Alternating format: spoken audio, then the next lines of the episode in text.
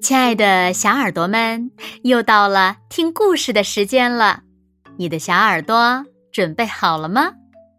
我是每天晚上为小朋友们讲故事的子墨姐姐。今天我们要听到的故事名字叫做《感谢的味道》。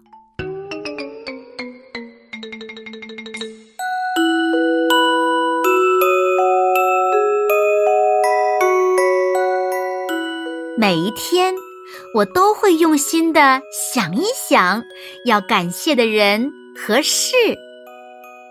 感谢我的头发，它让我看起来特别有型。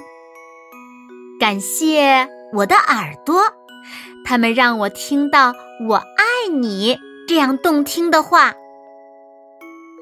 感谢我的花园，让我看到万物生长。感谢我的影子，让我看上去更高了。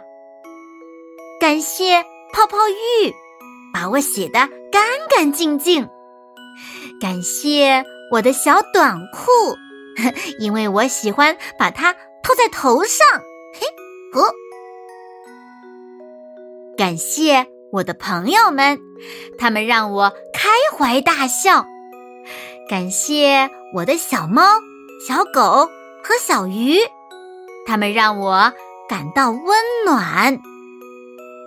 感谢每一次旅行，让我见到新的朋友和风景。感谢每一次散步，这是属于你和我的美好时光。感谢我的双手，他们帮我送出特别的礼物。感谢我的小脚丫，有了它们，我才能又跑又跳，尽情的玩耍。感谢音乐，让我活力四射。感谢色彩，让我爱上画画。感谢学校，能让我学习新东西。感谢。图书馆，那里有数不清的神奇历险。感谢健康的食物，让我身体强健。感谢秋天，因为我喜欢跳进蓬松的落叶堆里。感谢冬天，因为我喜欢堆一个可爱的雪人儿。感谢每一个拥抱，因为抱着的感觉特别好。感谢每一个亲吻，因为我能体会到被爱的感觉。感谢每一个节日，因为我的家人会团聚在一起。我们的周围有那么多，那么多。可以感谢的人和事，希望你每天都用心的想几个，好吗？好了，亲爱的小耳朵们，今天的故事呀，子墨就为大家讲到这里了。那小朋友们，你今天最想感谢谁呢？或者是你要感谢什么事情呢？快快留言和大家一起来分享吧。好啦，那今天就到这里喽。明天晚上八点，子墨依然会在这里，用一个好听的故事等你回来哦。